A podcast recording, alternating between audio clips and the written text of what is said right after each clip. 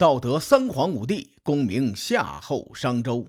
英雄五霸闹春秋，顷刻兴亡过手。青史几行名姓，北邙无数荒丘。前人种地，后人收，说甚龙争虎斗？上回咱们说到，齐桓公邀约周天子的使臣单伯以及其他的诸侯在燕地进行会盟。这次会盟呢？一个久违的身影又出现在历史的舞台上，谁呀？这个人就是郑庄公的二公子郑立公。想当年，郑立公指使雍纠暗杀寨众未果，随后呢，就带着雍纠的尸体逃回宋国娘家雍氏那里。时任宋国国君的宋庄公，这个人品差的是令人发指。况且呀，郑立公在位的时候，为了反抗宋庄公的勒索，还跟宋国打了两架。你还记得吗？这个时候呢，郑立公在宋国流亡，寄人篱下的滋味是真不好受啊！就犹如寒天饮冰水，点点滴滴在心头啊。郑立公这小子很聪明，他毕竟是一个将星啊。他喜欢将命运掌握在自己的手中，可是，在宋国流亡的日子，那是朝不保夕。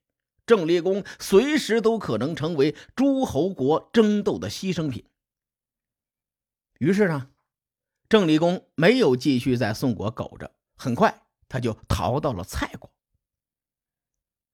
后来，在蔡国的帮助下，郑立公终于谋取了郑国边境靠近蔡国的一块土地，叫利地。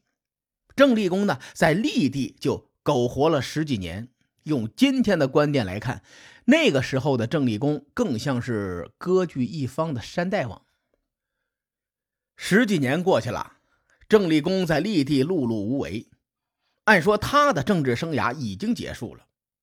然而，春秋风云际会，齐桓公的强势崛起和楚文王拿下蔡国，让郑立公所处的厉地一下子就变得重要起来了。楚文王想要继续北进，势必会面对两个国家，一个是陈国，另外一个就是郑国。楚文王基本上不会动陈国，为什么呢？因为他的心头挚爱文夫人就是陈国国君的女儿。所以呢，郑国将会是楚国北进的首要战略目标。即便是楚文王死后，令尹子元，也就是那个没事就骚扰嫂嫂、对嫂嫂献殷勤那哥们儿，他选择的首要战略目标也是郑国。而楚国想要从蔡国这条路进军中原，郑立功的立地，他的战略作用很快就凸显出来了。以上啊。是我从楚国角度考量的，从齐国角度来说呢，郑立功复国这件事情就更有阴谋论的味道了。我之所以用阴谋论来定下这件事的调性，就是因为正史里没有齐桓公的身影，反而在野史传说之中倒是有不少齐桓公的影子。故事还是要从冷冷清清的那场北杏会盟开始说起。据可信的史料记载啊，在北杏会盟上，齐桓公发了请柬没有到的国家有两个，一个是隋国，另外一个就是郑国。时任郑国国君郑子婴看见楚国的崛起，尤其是在楚国抓了蔡哀侯、控制住蔡国以后，让郑子婴起了与楚国交好的心思。在郑子婴的执政期间呢。郑国和楚国处于蜜月期，当时啊，齐楚还没有全面争霸，齐国与郑国隔得比较远，郑子婴呢就没太重视北杏会盟这件事情，因为北杏会盟它的主要议题是平宋乱，而郑宋两国恩怨已久，所以说郑子婴没去也在情理之中。但是齐桓公不这么想啊。他在北杏会盟结束之后，直接就把隋国给灭了。而对郑国呢，他选择的策略是，就大致相当于现代战争中扶持代理人战争的路线，也就是说，他扶持郑立功复辟，然后推翻那个不听话的郑国国君郑子婴。《左传》对这件事儿是这么描述的：说郑立功率兵从立地攻打郑国都城，到达大陵时，俘获了郑国大夫傅霞。傅霞说：“你如果放了我，我请你回国做国君。”郑立功与傅霞就歃血为盟，随后呢，就把他放了。同年的六月二十日，傅霞果然没有食言，杀死了郑子婴和他的两个儿子，迎接郑立功回郑国。《左传》记录到这儿，画风都很正常，只是没有交代清楚郑立公统帅的军队究竟是什么军队。然而紧接着呢，《左传》记录的画风一下子就变了。《左传》记载说，当年在郑国都城的南门下，门里有一条蛇和门外的一条蛇相斗。过了六年以后呢，郑立公回到郑国，鲁庄公向鲁大夫申须询问，好像是由于妖孽才这样的吧？身躯回答说，一个人所敬畏的事情是由他的气焰所决定的，妖孽也是由于人才兴起的。人没有可趁之机，妖孽不会自己起来。人丢失了肠道，妖孽才会兴起，所以才叫妖孽作祟。单纯的咱们看这段记录，又是内蛇又是外蛇，还涉及到了妖孽，感觉没头没尾，说的不是人话。然而我查阅了野史和传说之后啊，我感觉《左传》这段话的技术是在影射一个人，这个人不是别人。就是咱们最近常说到的齐桓公。野史比较直白，说郑立功在郑桓公的帮助下最终复辟，而传说呢，传说是结合《左传》，则很有阴谋论的感觉。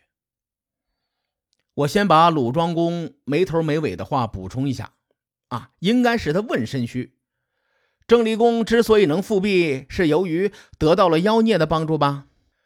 而申须的回答：“妖孽也是由于郑立公有野心，才会趁机作祟。”鲁庄公和申须的对话中的妖孽，无非是指代内蛇和外蛇争斗这一点。然而要知道，蛇在中国古代那可是吉祥的象征，蛇蜕变成蟒，蟒化成蛟龙，这是一个晋升之路，这也是中国神话体系里的一个重要的组成部分。龙啊，作为中华民族的图腾，与蛇有着极深的渊源。传说在部落的年代啊，华夏大地有很多的部落啊，他们的图腾都是蛇。在部落吞并其他的部落之后呢，就将对方的图腾夺过来安在自己的图腾上。那个时候，人们就相信这么做可以得到对方保护神的护佑。除了龙，凤凰啊、麒麟呐、玄武啊。都有可能是这么来的。在秦朝之前呢，蛇的预言与吉祥富贵、功名利禄密不可分。后世呢，很多王爷大臣身穿蟒袍也是由此而来。咱们再多说一句，当年刘邦执剑斩白蛇，白蛇指代的是白帝，暗指大秦王朝。斩白蛇的神话传说带着明显的影射意味，而《左传》中呢？这段关于两蛇争斗，同样是有着影射意味的。所以呀，咱们根据《左传》的成书年代，蛇绝对不是妖孽的象征。可鲁庄公和申须都把蛇誉为妖孽，有可能是暗戳戳的就指向齐桓公，是齐桓公这个妖孽帮助郑立功复国。你说到这儿，有人不仅要问了：春秋诸侯国那么多。他为什么只说齐桓公呢？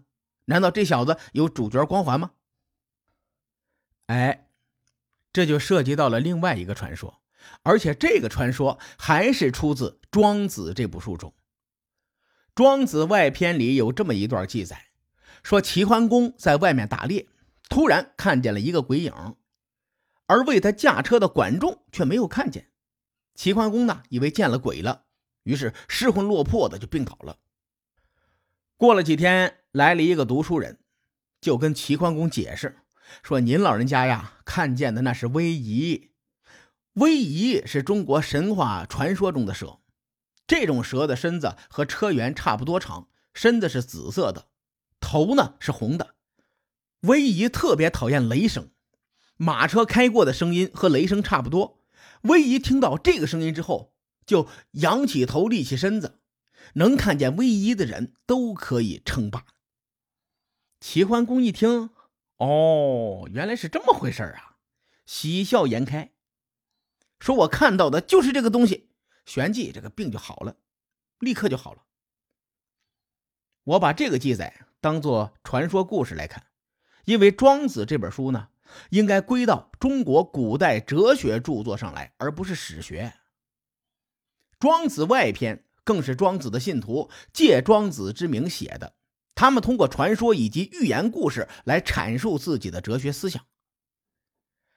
而《庄子外篇》中提到的齐桓公遇到威夷，最终称霸的故事，则是在唐以前山东地区流传的一个民间传说。随着齐国的崛起呀，民间好事者难免会编一些迷信故事安排一下，因此呢，这个故事就被流传了起来。《左传》的成书时代可是齐桓公称霸后的两百年，从时间跨度上来看，大概等同于咱们今天看乾隆啊，基本上就是两百年、两百多年。所以呢，这个《左传》里头用这个隐喻的方式写这件事情。是可以理解的。以上呢，是我关于《左传》中郑国内蛇与外蛇争斗做的猜想，一家之言，列位您一笑了之就行了。如果您有别的什么高论，评论区咱们聊聊。这段两蛇相斗的记录一过，《左传》的画风立刻就正常起来了，而且《左传》用了大量的篇幅讲述郑立功之后的所作所为。至于后来他又做了哪些事情，下期节目咱们慢慢的聊。书海沉沉浮浮，千秋功过留于后人说。我是西域说书人介子先生，下期节目咱们继续聊春秋风雨。更多精彩内容，请搜索关注微信公众号“伯乐灯”，与更多听友交流互动。伯乐灯将定期为粉丝发放福利。愿我们的存在让您对明天更有期许，咱们后会有期。